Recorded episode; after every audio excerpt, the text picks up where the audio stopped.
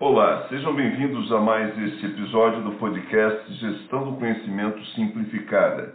Respostas diretas para perguntas do dia a dia. Eu sou Fábio Ferreira Batista e a pergunta de hoje é: qual a relação entre conhecimento e desempenho?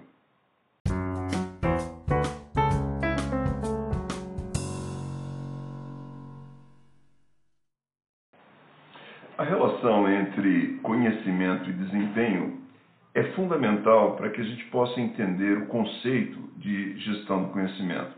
Há um tempo atrás, eu encontrei um amigo que há muito tempo não via, e depois que ele me perguntou o que, que eu andava fazendo, e eu contei para ele que nos últimos 18 anos eu tenho me dedicado ao tema gestão do conhecimento, ele fez aquela pergunta clássica: o que é, afinal, gestão do conhecimento? E eu disse para ele que, para que a gente entendesse o que é gestão do conhecimento, é importante a gente entender duas palavras: conhecimento e gestão. Gerenciar, segundo o professor Vicente Falcone, é resolver problemas, é atingir metas, é alcançar resultados. Já conhecimento é o entendimento obtido por meio da experiência, da análise e do compartilhamento.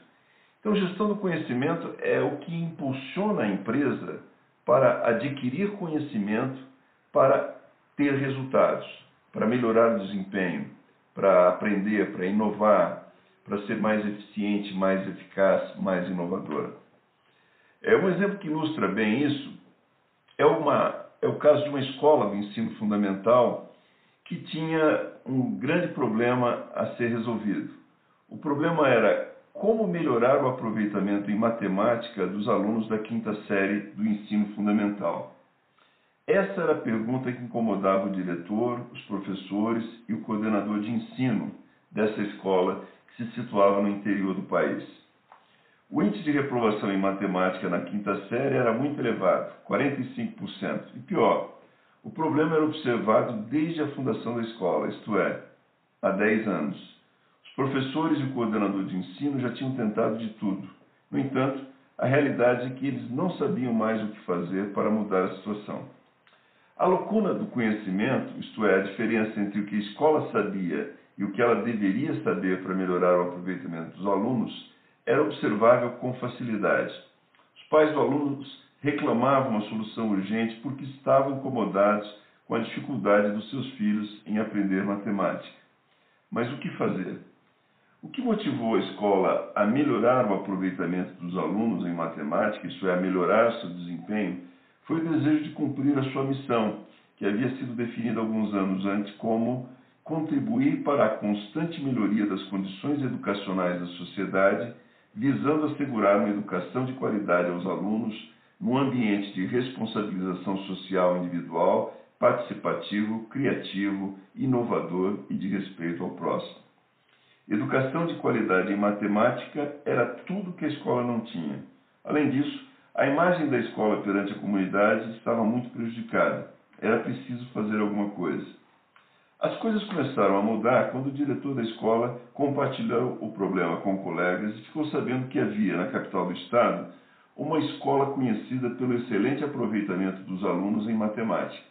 Houve um contato com o diretor da escola, de referência, que ofereceu ajuda. Assim começou um programa de transferência de know-how no ensino de matemática dos professores da escola da capital para os professores de educação, para os profissionais de educação da instituição do interior.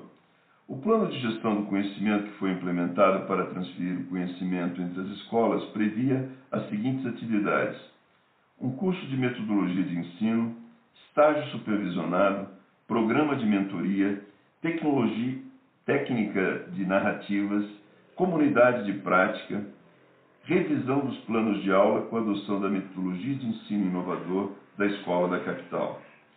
O objetivo do curso de metodologia era identificar e capturar as práticas inovadoras de ensino de matemática utilizadas na escola de referência.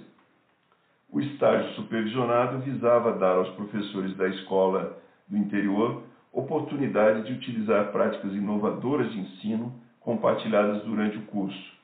Durante o estágio, os professores ministravam aulas com a supervisão dos professores da escola da capital.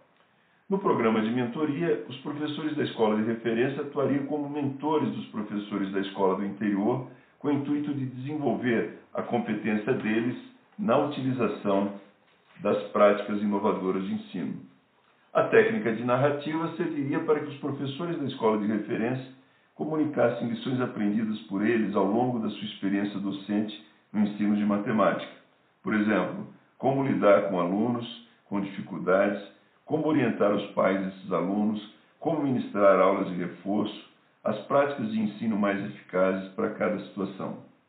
A comunidade de prática serviria para que os docentes pudessem interagir em um ambiente virtual para esclarecer dúvidas, discutir soluções de problemas de aprendizagem, compartilhar informações e conhecimentos sobre o ensino de matemática.